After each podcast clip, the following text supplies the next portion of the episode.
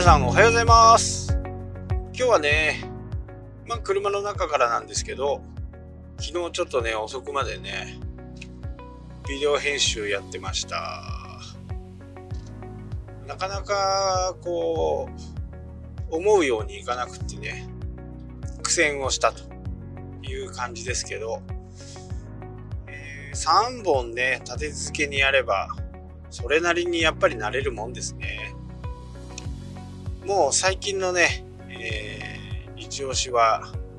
プレミアラッシュっていう iPad でできるね、えー、動画編集ソフトです、えー、YouTube の方でもね何度もこう上がってるんですけどこのねノイズを落とす作業っていうのがねもう格段に楽になったんでまあ今後のね旅動画旅ブログなんかはまあ一眼レフはねやっぱり持っていくとして一眼レフと、えー、GoPro と Osmo ポケットこれがあればねもうなんかいいかなっていう感じですかね。まあ一眼も 24mm のからの 70mm っていうやつの1本あればねいろんなところで使えるんじゃないかなって思ってます。本来はね日本を持っていきたいんですけどまあ使う場所が本当に分かんないんでまあ汎用性が高いものをね使っていった方がいいのかなと。うんやっぱりね進化はすごいかなと思いますね。というのはやっぱりこう専門的にやっているところがねやっぱり強いですよね。アップルもいいんですけど、やっぱりハードディスク、ハードウェアもやって、ソフトウェアもやっていく部分、まあ、人数もね、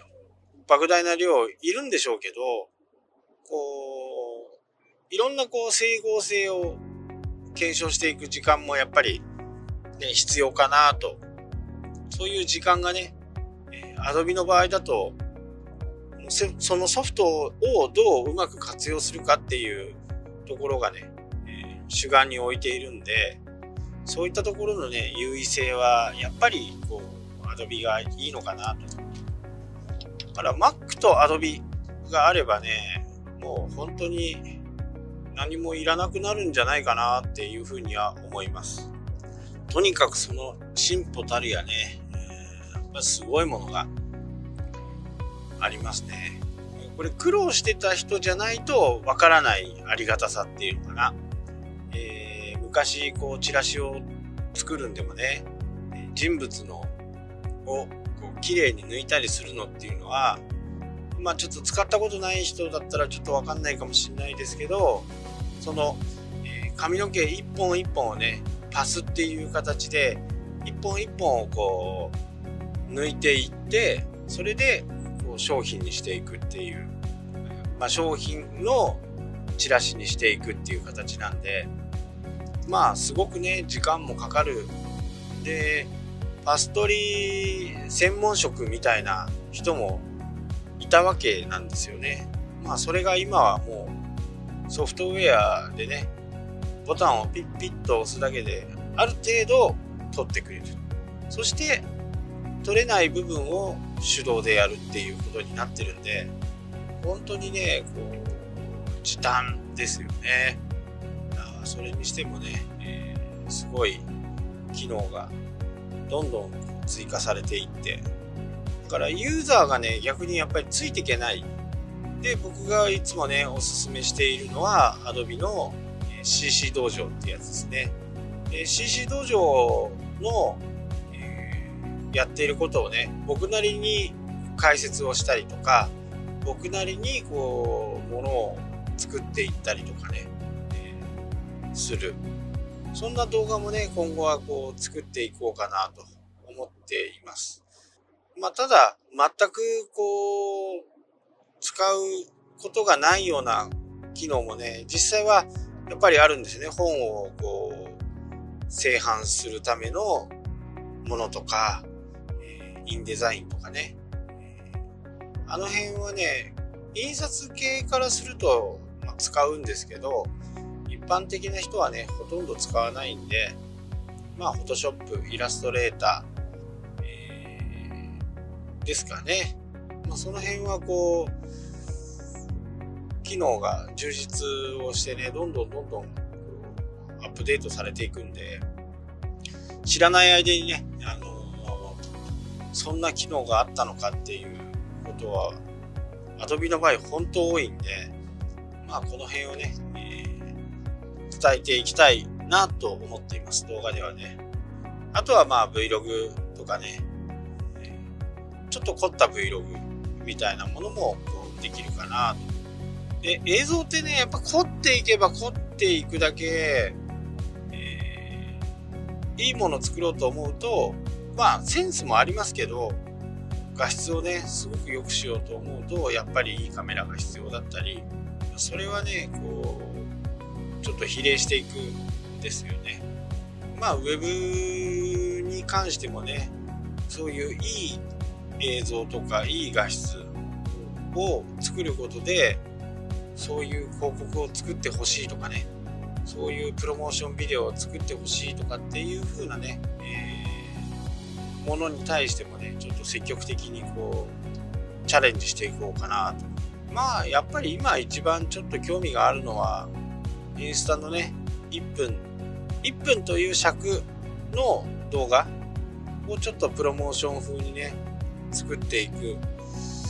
のがやっぱりいいのかなっていうふうに感じています。え1分ってね、ただ取って出しにするとね、すごくこう、面白くない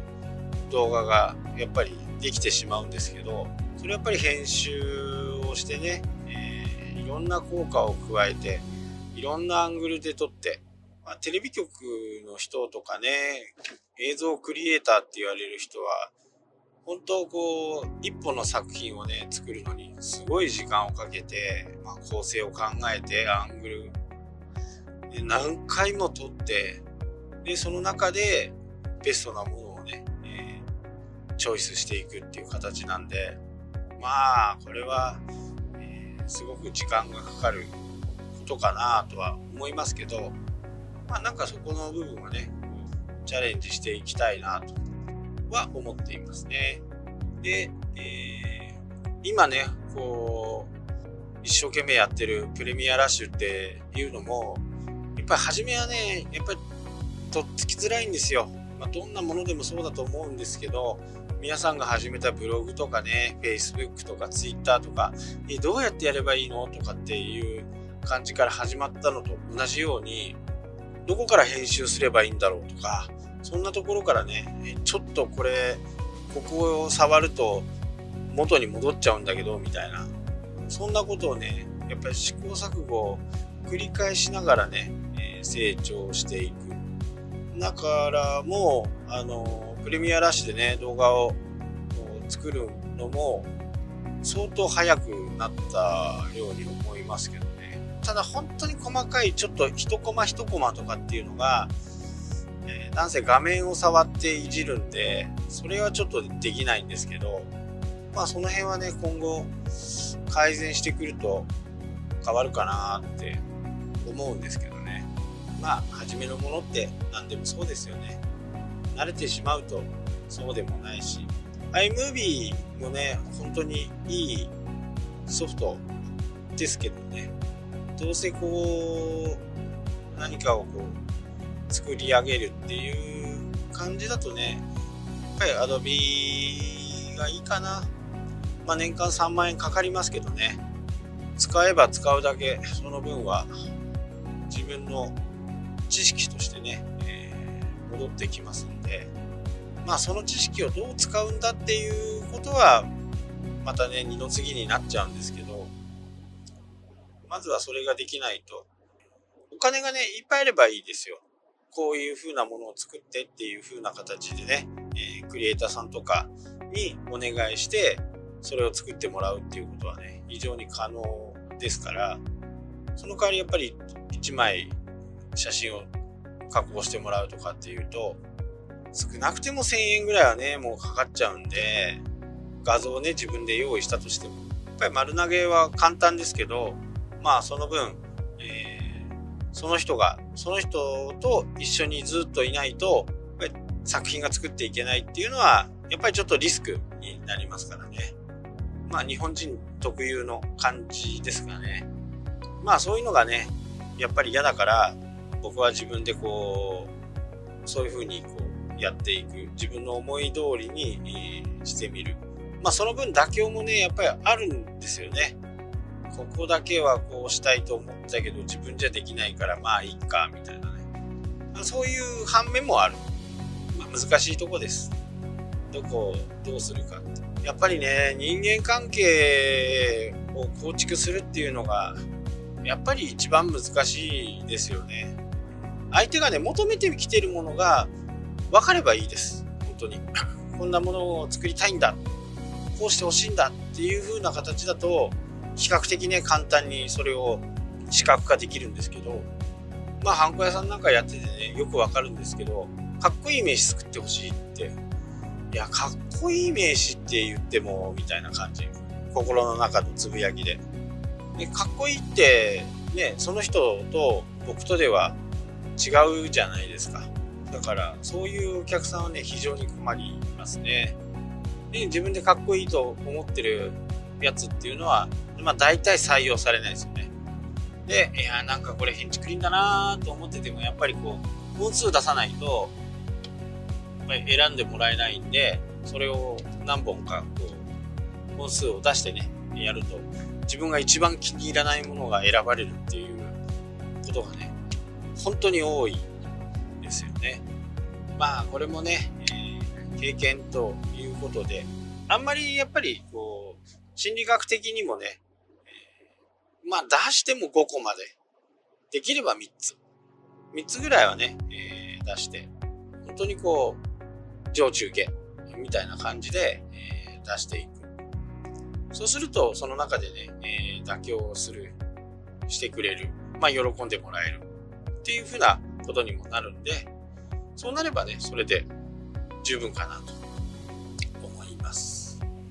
はい。ではね、今日はここまでになります。じゃあまた明日も放送しますんで、えー、よろしくお願いします。したっけ？